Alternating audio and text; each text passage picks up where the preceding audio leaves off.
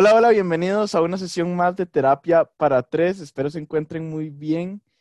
Pues como estarán escuchando, no es el inicio común, ¿verdad? Que tenemos para el podcast desde hace más de 30 episodios. Sí, yo soy el que estoy, el que estoy ahorita introduciendo el programa, ya verán por qué. Para los que no me conozcan y los que estén oyendo este episodio y nos estén escuchando por primera vez, mi nombre es Daniel Martínez. Yo soy un tercio de terapia para tres. Y bueno, antes de introducir a mi nuevo, a mi nuevo, Dios guarde nuevo, desde el inicio, a Ronnie, voy a invitarlos a ustedes a que nos, nos sigan en nuestras redes sociales como Terapia para Tres, tres con número en Facebook y arroba terapia guion bajo para tres, tres con número también en Instagram y Twitter. Y ahora sí, Ronnie, ¿cómo vas? Muy bien, por dicha, Daniel. Es un toque distinto hacer esta presentación así porque se trata de cambiar los roles. Un claro. A pesar de que yo no dije las redes, o sea, le tocó todo ese teso. Pero sí, pero me, tiene con algo de, duda, interés, cómo ir a hacer el programa de hoy. Este, bueno, ya vos vas a explicar un poquito más por qué hicimos el cambio, el cambio de roles. Pero no, no, eh, agradecido por un nuevo programa más. Y para adelante esperamos que les guste. Es un poco distinto a lo que hacemos, pero espero que les guste. Y sí, pues esto no sé si ustedes habrán escuchado la, primera versión, si no los invito a escucharlo primero, de Conociendo un tercio de Terapia para Tres. En este caso será Conociendo a dos tercios, porque para esta sesión vamos a entrevistar a Ronnie. Vamos a entrevistarlo de su vida en general, ¿verdad? Tanto a nivel personal como a nivel profesional. Y también para que ustedes, los que nos están escuchando, eh, conozcan un poco de, de nosotros, ¿verdad? Y de nuestra vida y, y así poder ser un poco más cercanos, ¿verdad? Esperemos. Es que es importante, yo creo que la gente lo tome como terapia para cuatro, si quieren, este, para cinco, o sea, si lo escuchan con alguien más, o sea, pero que se sientan parte de... Y creo que eso se está construyendo también mucho con el conocer a las personas que forman parte de un proyecto, identificarse con ellos porque puede darse que en algún tema no coincidan o sí coincidan y digan, hey, me gusta cómo piensa esa persona o esa persona piensa exactamente como pensé yo. Pero es importante que conozca un poco más también por qué a veces se piensa lo que se piensa. Y bueno, de un poco el currículum de uno, si se puede decir, más allá de solo lo profesional, también lo, lo, personal. Entonces yo creo que ya también para más adelante, cuando la gente este, estemos en el episodio 100 o así, la gente pueda volver hacia atrás, volver y escuchar estos episodios. Ah, ok, sí, exactamente. Y bueno, antes de empezar, quisiera hacer ahí el, recalcar que otra vez no tenemos salido, lastimosamente, por temas personales y también de salud. Entonces, no es que él se ha ido aún, pero sí ha estado un toque, un toque mal de la garganta, entonces no nos pudo acompañar para, para este episodio. Nada más para hacer la aclaración. Y bueno, vamos a empezar de una vez. Yo me preparé más o menos, no, no, mentira, hice un cuestionario de preguntas que preguntas básicas que sí quería que Ronnie me respondiera y pues la primera yo creo que Ronnie lo sabrá porque es la vieja confiable de los periodistas, cómo es el Ronnie de ahora, cómo sos vos ahora, cómo te describís a nivel de personalidad y a nivel de forma de ser. Wow, este, yo diría, a ver, que no se malentienda, tengo personalidad diversa en cuanto, no que soy diagnosticado con personalidad múltiple ni nada por el estilo, sino que soy muy eh, maleable, si se puede decir. Es decir, yo me puedo adaptar mucho a la situación, tratando que no sea por presión o por fingir de forma de camaleón, sino que honestamente yo me siento de esa manera. Es decir, eh, puedo tratar de ser más amable, más abierto, como otras circunstancias, puedo ser serio, callado, que no inicia, no inicia conversación. Y bueno, vos, lo, has visto también, vos que me conoces sabes que es así. Muchas veces soy incluso incluir a la gente y hablar y con ellos y más bien romper el hielo con, con algún chiste, alguna broma. Y en otros casos, si no hay esa comodidad o no me genera esa confianza a esa persona, no es que no le voy a hablar, pero sí soy más resguardado, más serio, más callado. Y en cuanto a personalidad, yo me considero parecido en eso. O sea, a mí me gusta hacer reír, me gusta reír, me gusta conversar, me gusta eh, hablar, pero también tengo mis cosas en las que yo digo, ya no, ya eso es momento de seriedad, momento de trabajar, momento hasta a veces de estresarme, este, de déjenme un poco, y así como otros momentos yo sigo, sí quiero como conversar de cualquier cosa, pero sí quiero esa interacción. Sí, como que todo eh, está, gira, o por lo menos está, está muy, muy nivelado por la confianza y también por la situación en la que uno se encuentra en el momento. Sí, porque yo lo he notado mucho en Ronnie. Ronnie, eh, dependiendo del momento, si es un momento muy serio, obviamente, claro está, eh, él tiene mucha inteligencia emocional, entonces él siempre se adecua a la, a la situación, ¿verdad? Y también la confianza, porque yo soy muy parecido también a nivel de que siempre que, si es una persona que acabo de conocer, tampoco es que estoy haciendo el ridículo, ¿verdad? Tampoco, como lo hago con gente muy que sí conozco, ¿verdad? Pero sí es cierto.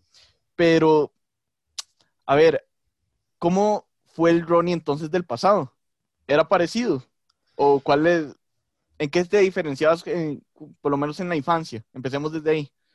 Bueno, veamos, yo de bebé dicen que yo era bastante llorón, si era insoportable, dolor que llaman, si era bastante delicado, enojado, estresado, o sea, desde pequeño era muy así.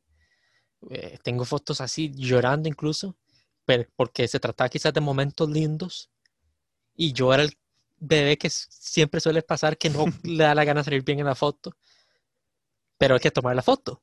Entonces igual sale ahí la foto. Eh, no me recuerdo una prima, no sé, tengo una foto abrazándome y, yo llorando, no me gustaba tanto. O sea, eran chineados, pero al mismo tiempo no me gustaba tanto la, la miel. Este, pero sí recuerdo antes de entrar al kinder los pocos recuerdos que tengo, porque eso, como te digo, es lo que me decían que soy, les creo, las fotos de respaldan.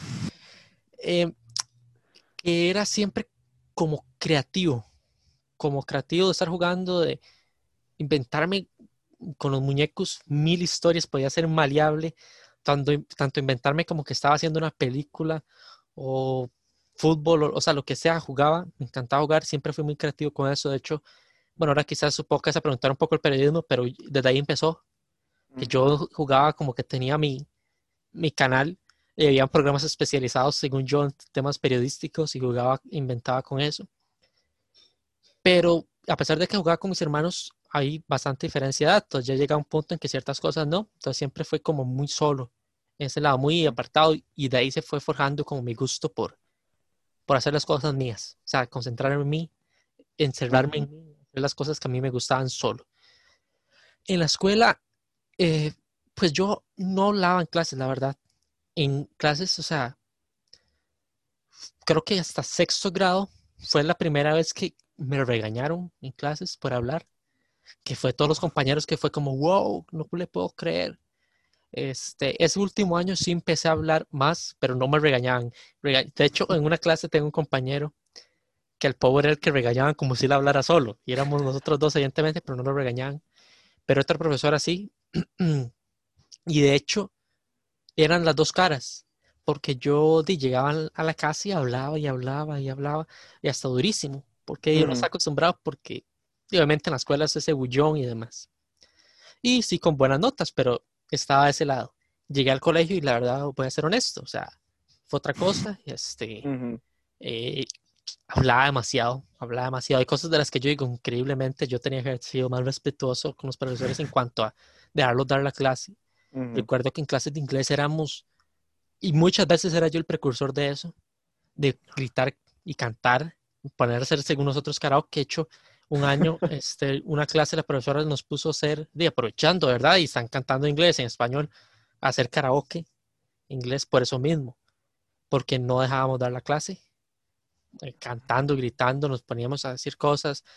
Y tengo una, una profesora, no sé si va a llegar a escuchar esto, pero ella va a saber este, que me refiero a ella sin decir el nombre.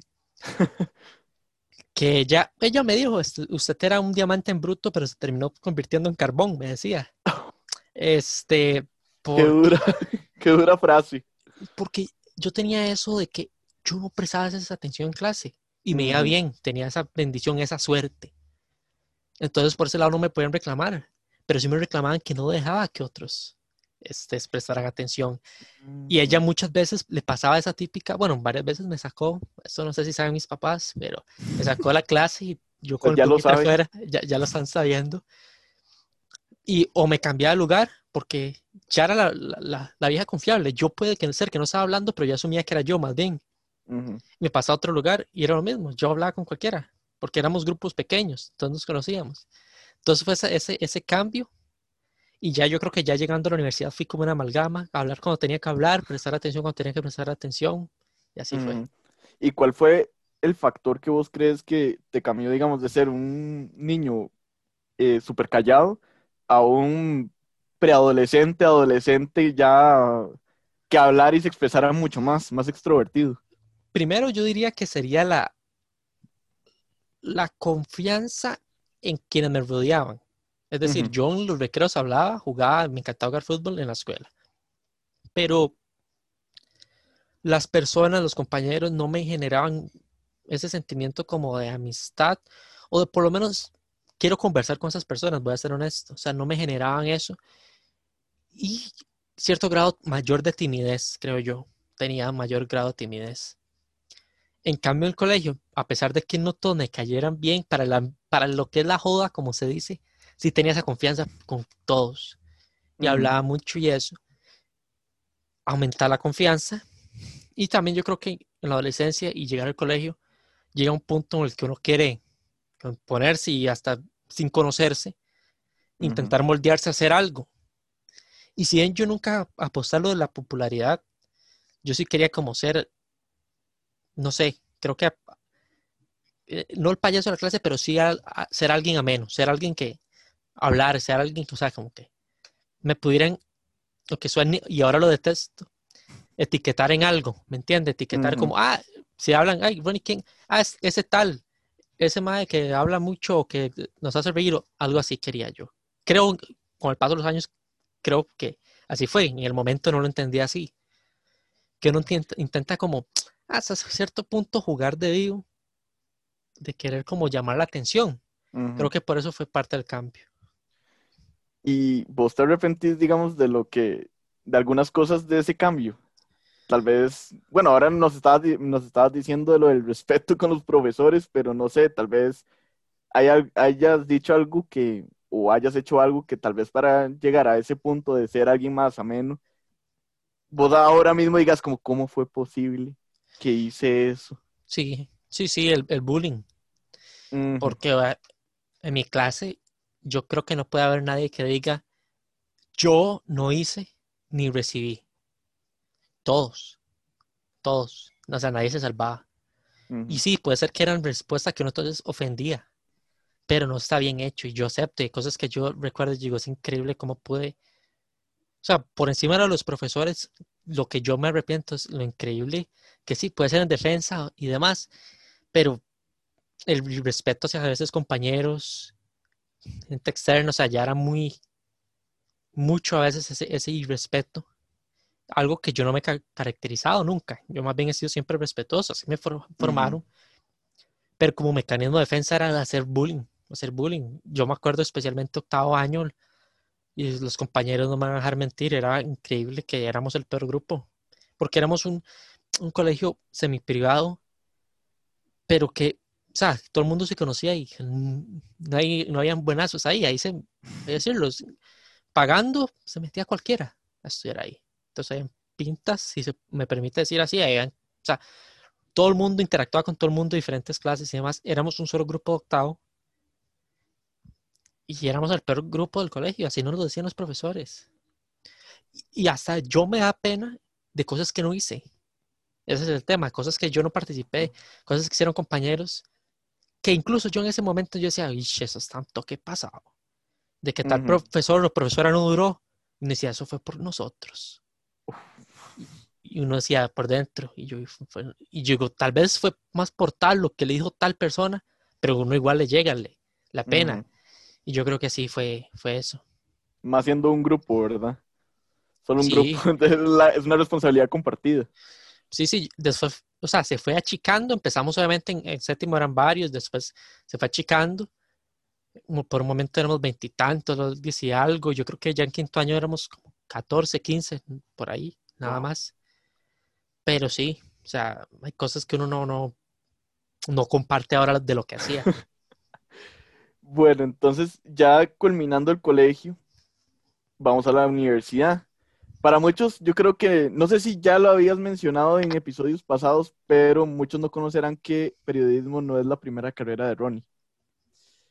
Él estudió una ingeniería que al día de hoy aún no entiendo como mucho del tema, pero por ahí voy. Y, y ya después fue que estudió periodismo. Pero a ver, ¿cuál fue la razón por la que vos, a pesar de que ya tenía la chispa para estudiar periodismo, para ser periodista, te fuiste para una, una carrera totalmente aparte, una ingeniería. Bueno, este, vamos a decirlo así. Yo no sabía qué estudiar. No sabía qué estudiar. Estaba perdido en cuanto a qué quería estudiar. Y la guía de orientador, de orientadores, que teníamos dos en ese momento, no ayudaban en específico a saber qué estudiar. Mucho era acerca de las pruebas de admisión, acerca del bachi, acerca de los sets, de, saber, vos vas más hacia tal tipo de carrera. Pero a mí me, sea, me, costaba incluso saber escoger esta opción o esta opción de las preguntas que le ponen uno a ustedes, pero no en específico de llegar y decir, hey, ¿te llama la atención algo? Piénselo.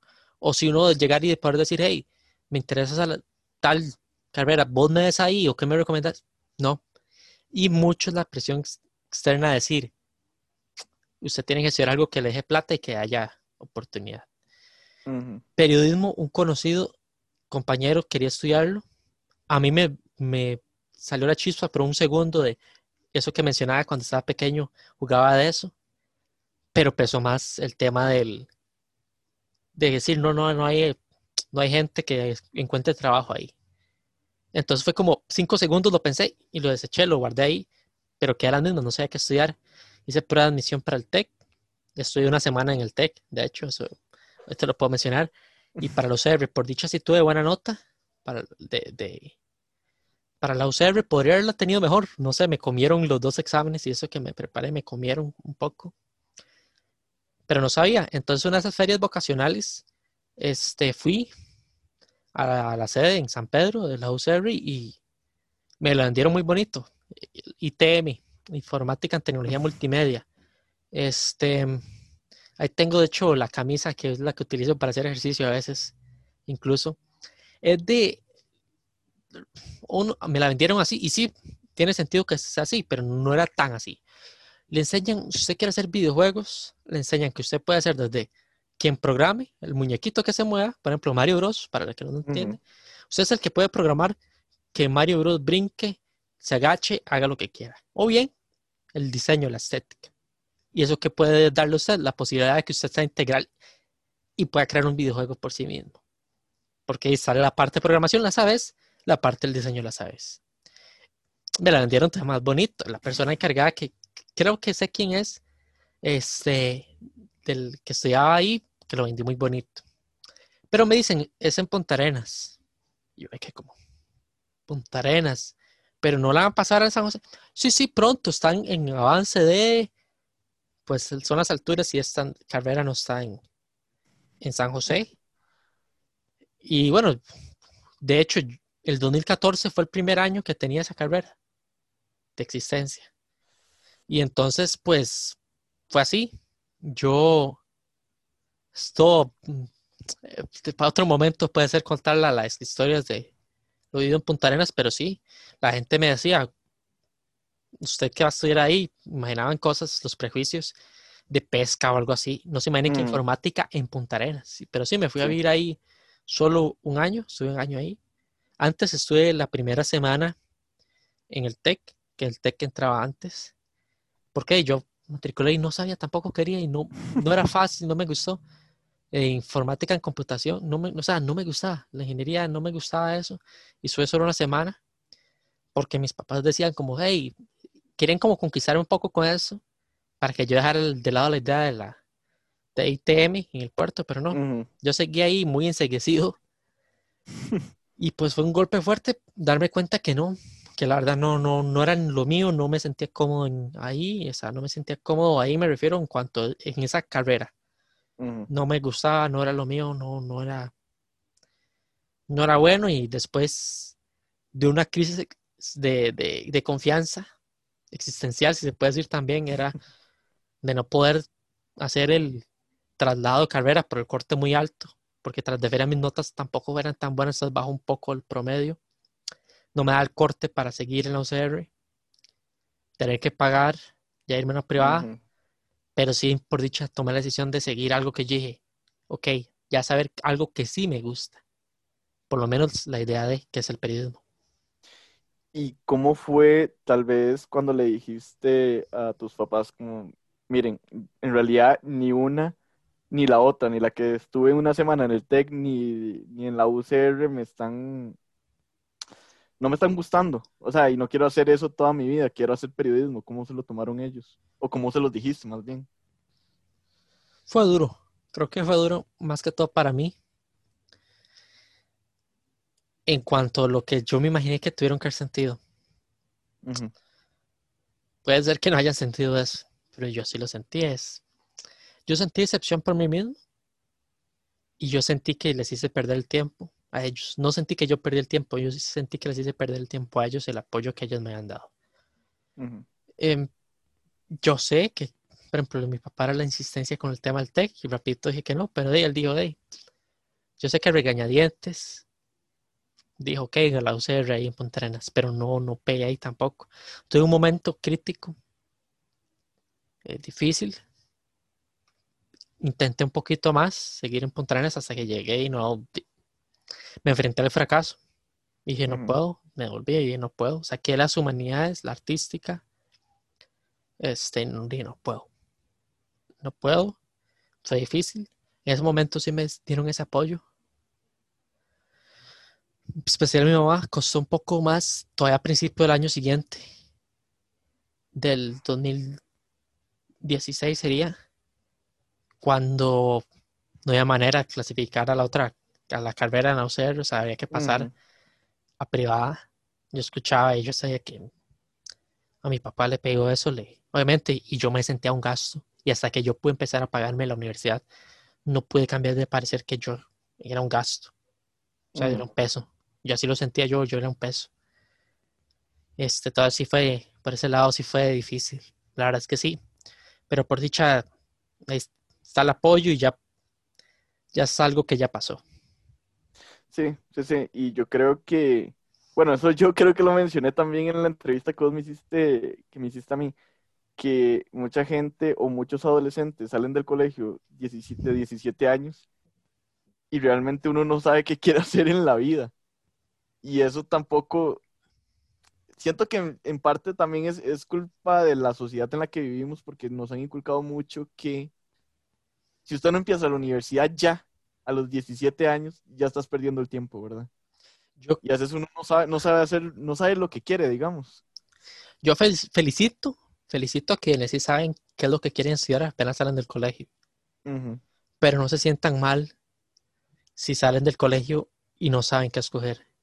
Es un gravísimo error que yo creo que le pasa a muchos irse a una carrera que odian, que detestan por presión familiar, que por hecho yo no la viví, o por presión, como se dice la sociedad, de que esa es la carrera que te da plata, de que da carrera que no solo te da plata, es que si hay opciones de empleo, como si el mercado laboral no cambiara cada cierto tiempo.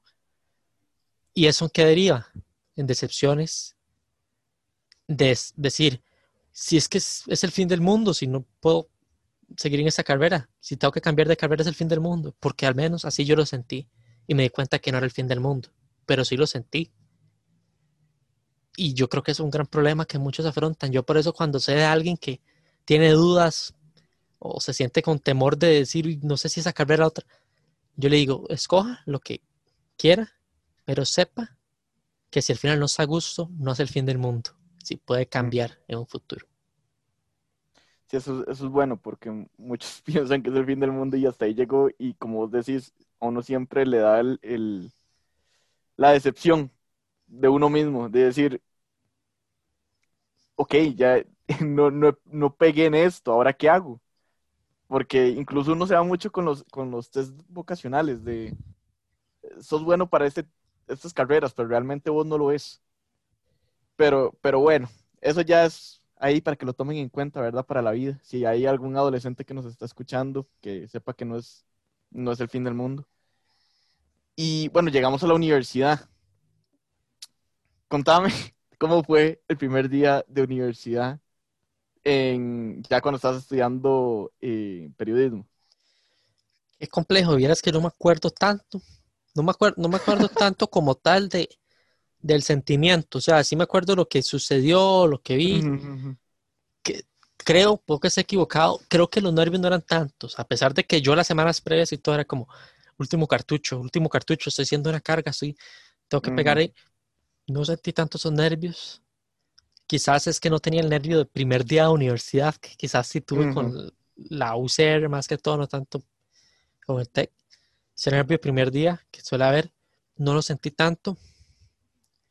Y creo que yo dije, aquí voy a estar, va, va a ser una buena experiencia, pero la verdad no, no fue como que tuviera algo que me marcara ese, ese día como tal, no, no, no tuve.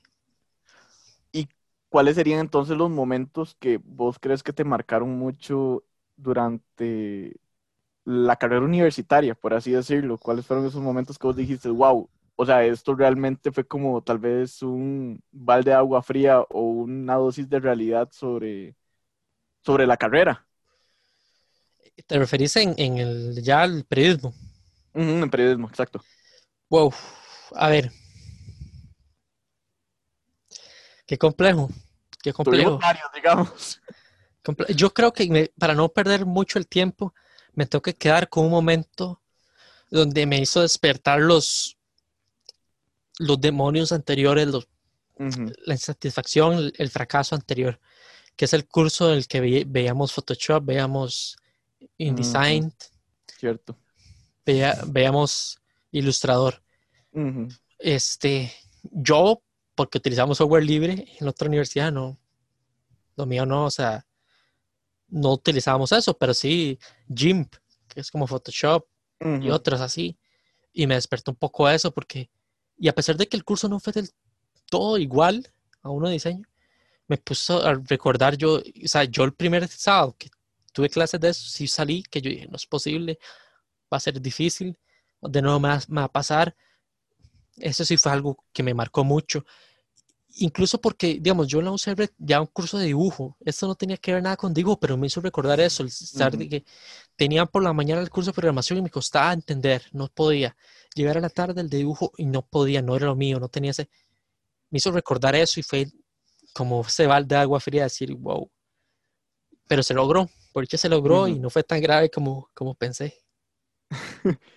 y bueno, tal vez algo que ya deben de conocer de nosotros más por el, post que hicimos, los dos posts que hicimos el miércoles pasado, es que a nosotros nos interesa mucho lo que es la salud mental y Ronnie en específico es un periodista que yo he visto que le ha dado mucha cobertura y ha tratado de siempre sacar lo mejor del, del tema. ¿Cómo fue que a vos te empezó a interesar esta rama, digamos, o este, este tópico en específico?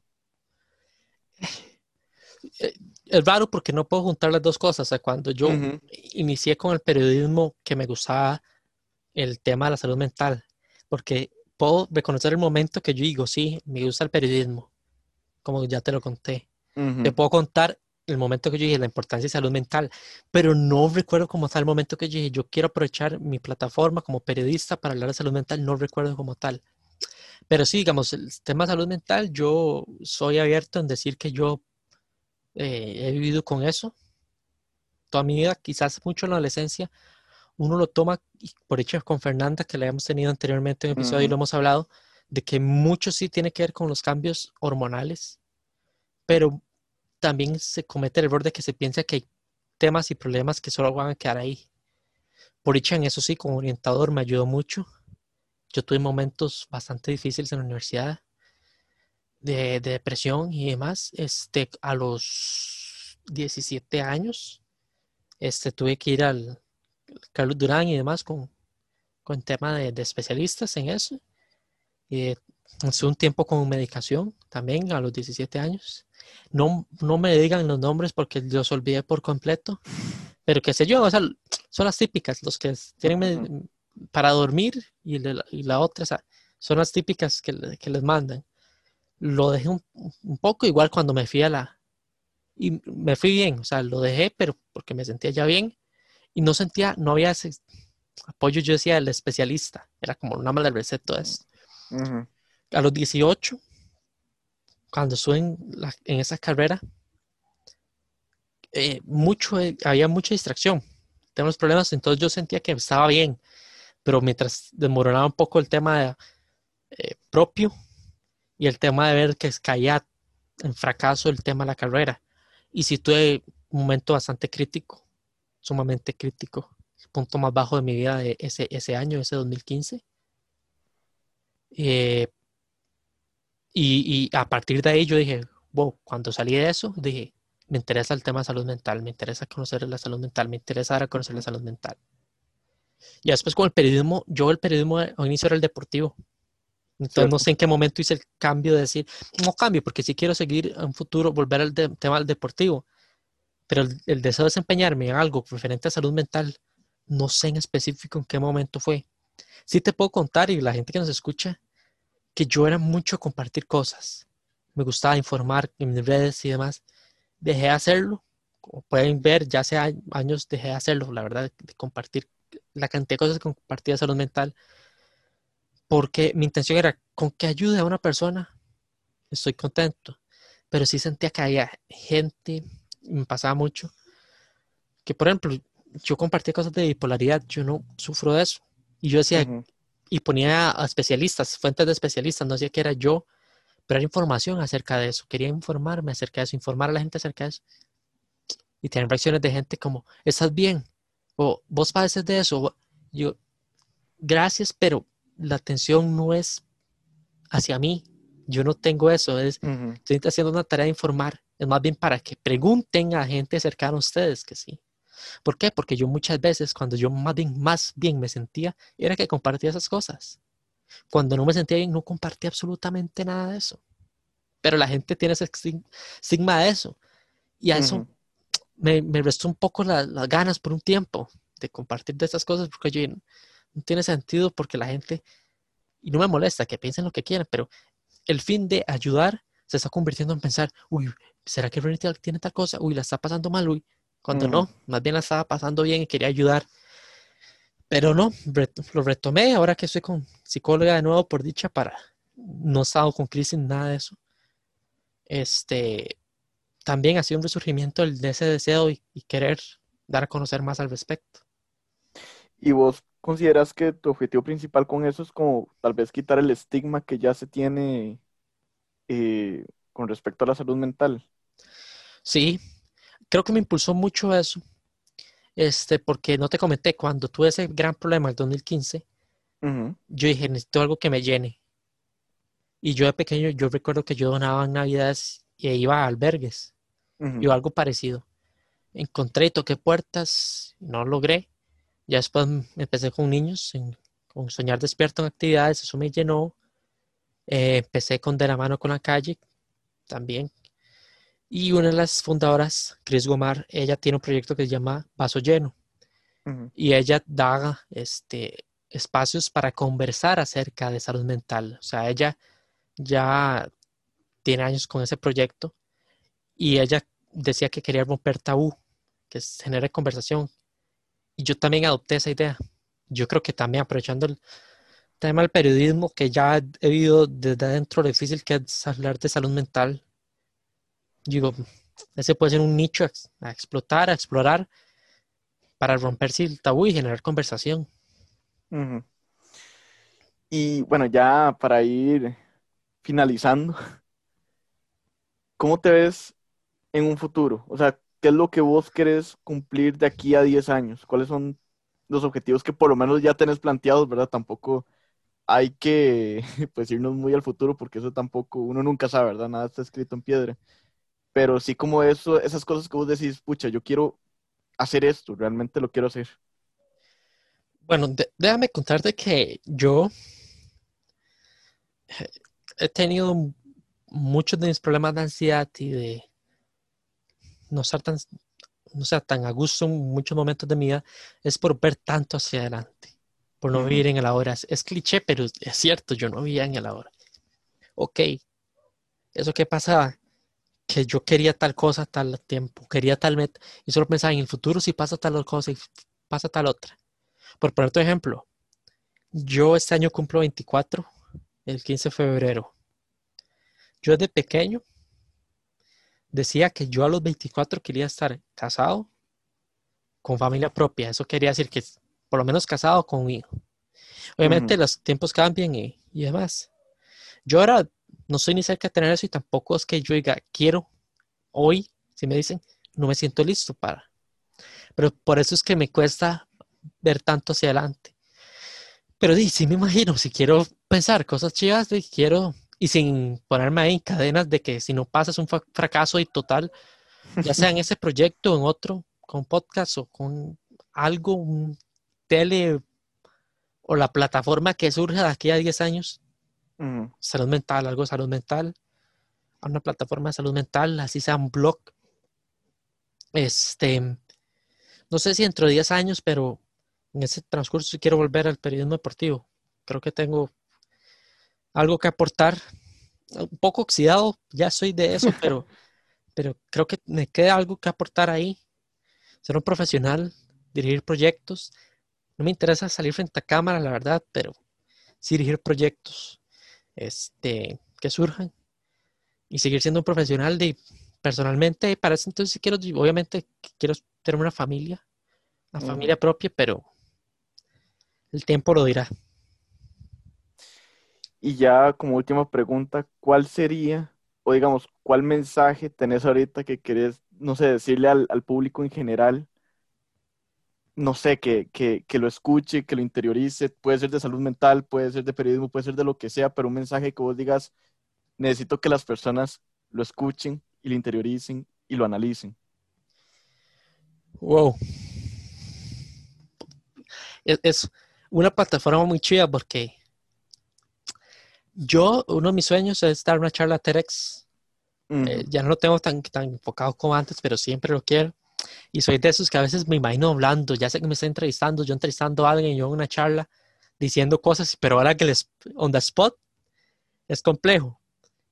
Pero ahora que estoy en esto aquí, este, a ver, eh, eh, es difícil, es complejo, pero yo lo diría por, varios lados. Veamos, este, primero, en cuanto a, va a tomar un poco de agua para, para, para prepararme para el discurso. Primero, salud mental. Yo creo que es importante que la gente comience a escucharse a sí mismo. Tenemos temor de escucharnos temor de estar solos. Tenemos temor de que, no sé, de que no encontremos cosas que no nos gusten de nosotros. Y con escucharnos digo, no escuchar las cosas malas que la depresión puede causar, que las ideas erróneas, lo que la gente te ha inculcado muchas veces ese odio, esas cosas negativas, construcciones acercados, sino escucharte realmente decir, hey, ¿qué estoy sintiendo? ¿Cómo me estoy sintiendo? Y es difícil, pero yo creo que es relevante. Yo no voy a decir que todo el mundo tiene, la pasa mal, pero sé que gran parte sí la gente la pasa mal. ok, si ahora, entre comillas, lidian con eso, pero eventualmente, ese el espacio, los invito a meditar, los invito a... Es que sean tiempo para ustedes, un gran inconveniente, por ejemplo, para mí ha sido el tema de la soledad. Toda mi vida. Ya ahora ya no es tan recurrente por dicha. ¿Por qué? Porque me dio el permiso de escucharme. De no tener miedo de estar solo, sin distracciones. Y es curioso porque, como te comenté, siempre yo he sido muy en lo mío. Hacer lo mío, hacer lo mío. Pero odiaba la soledad del estar solo. Lo fui lidiando. ¿Y cómo lo logré? Simple hecho de escucharme. Digo simple porque, con ironía, porque es difícil este, escucharme y por el apoyo de muchas personas que me quieren y obviamente especialistas. Entonces no duden, no están solos. Suena cliché, pero no están solos. Este, por ejemplo, yo no soy uno que les voy a hablar de soluciones, pero sí sugerencias que me sirven a mí o bien simplemente escuchar o distraer. Yo creo que eso necesitamos, que sea conversación el tema salud mental. Por una parte, eso. Y por otra, yo creo que un mensaje que hemos reiterado mucho aquí, ser más amables, más humanidad, tratar de ser empáticos con otras, otras personas, tratar de, de hacer lo mejor dentro de lo que podamos, o sea, escoger que si vamos a hacer algo, que es porque podemos traer algo nuevo a la mesa. Yo creo que eso fue clave para su periodismo, que fue eso, decir, voy a estar aquí porque creo que puedo aportar algo, algo diferente, algo bueno. Y creo que nos hace falta hacer más de eso en nuestra vida. Creo que eso es algo que nos, no, no, nos falta como humanidad, como empatía, y que no crean nunca que son menos de lo que están apuntando, que son. Creo que ese sería como mi mensaje en ese sentido. Esto me parece excelente, la verdad. Sí, está, está muy bueno. Y es cierto el hecho de que uno no se quiere escuchar a sí mismo, porque a mí me ha pasado también.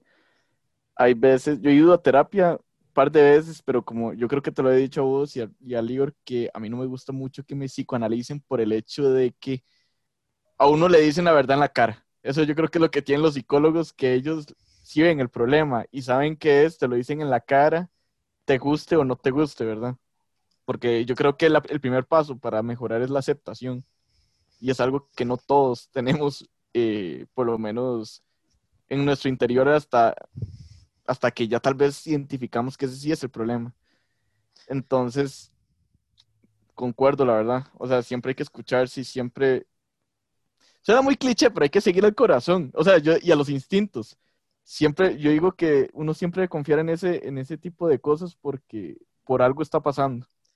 Sí, o sea, vamos a ver. Creo que vimos como eternas curitas emocionales. Fingir a veces estar bien. Es un simple ejemplo. Pero cuando le pregunta usted a alguien, se topa a alguien, hey, hola, ¿cómo está? Y usted honestamente está esperando una respuesta. ¿no? O sea, o las escucha la respuesta. usted a veces no escucha y ya está asumiendo, ah, muy bien por dicha. Sí. Y, uno como persona que responde, muy bien por dicha. Siempre. Y entiendo, no es con cualquier persona, o sea, que uno va a hablar de salud mental también, hay que el respeto y guardarse, pero yo creo que estamos con curitas de que, de construcciones de que eso es ya lo que está estipulado y así tenemos que hacer. Este, y también, por ejemplo, que la salud mental se cuida solo cuando se está mal. No, la salud mental va bien que aprovechar cuando se está bien para trabajar en ella. Yo soy uno de la creencia y yo no en nada de eso, perdón este, si estoy equivocado. Yo no sé, pero por ejemplo, muchas veces el dar de alta a, un, a alguien, un paciente, yo lo con cuidado. ¿Por qué? Porque yo creo que es necesario, cuando está en el pico de lo alto, tener ese apoyo, de saber escuchar, saber cómo vivir también los triunfos. Creo que es algo importante. Y mucho la química. No, no, no hacer química con cualquier especialista, pero sí, o sea, cuesta porque también se tienen curitas emocionales. Encontramos agentes externos. Nuestra supuesta felicidad es una definición tan difícil que siempre perseguimos. A mí me gusta algo que dice Jorge Bucay, que es un psicólogo y autor argentino. Él dice que la felicidad está en la ruta misma. El saber que estoy en el objetivo, eh, perdón, en la ruta hacia el objetivo. O sea, que se tiene clara la ruta de que voy hacia allá y sé que voy por buen camino. Y ahí está la felicidad. Porque si no llega como mucha gente que, por ejemplo, quiere obtener un título. Llega el título y dice, y le puso tantas emociones a, uy, ese va a ser el momento que ser feliz y conseguir el título y es como, ¿y ahora qué? O, me siento, sí, bien, pero no lo que me imaginé. ¿Por qué? Porque la felicidad está en la ruta, en saber, uy, estoy haciendo un buen trabajo, voy hacia ese logro. Y es algo que es difícil. También quiero aclarar que seguir el instinto eh, se refiere a darse tiempo a escucharse. porque eso puede verse también como si se tienen pensamientos suicidas, por ejemplo, hacerlo y no, aclarar que no nos referimos a eso. Sí, escucharse a decir, ¿por qué será que estoy pensando eso? ¿Por, ¿Por qué será que estoy sintiendo que es mejor quitarse la vida? ¿Me entienden? A eso me refiero con escucharse, analizarse un poquito.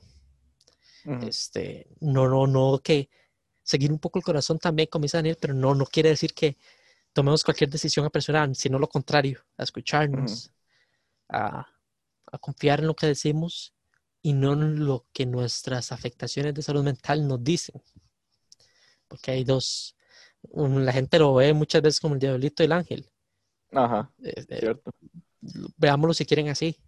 Siempre va a haber eso y a veces hay que, hay que escuchar un poco también el diablo, pero al final que triunfe el, ángel, para entender el diablo, para poder derrotarlo.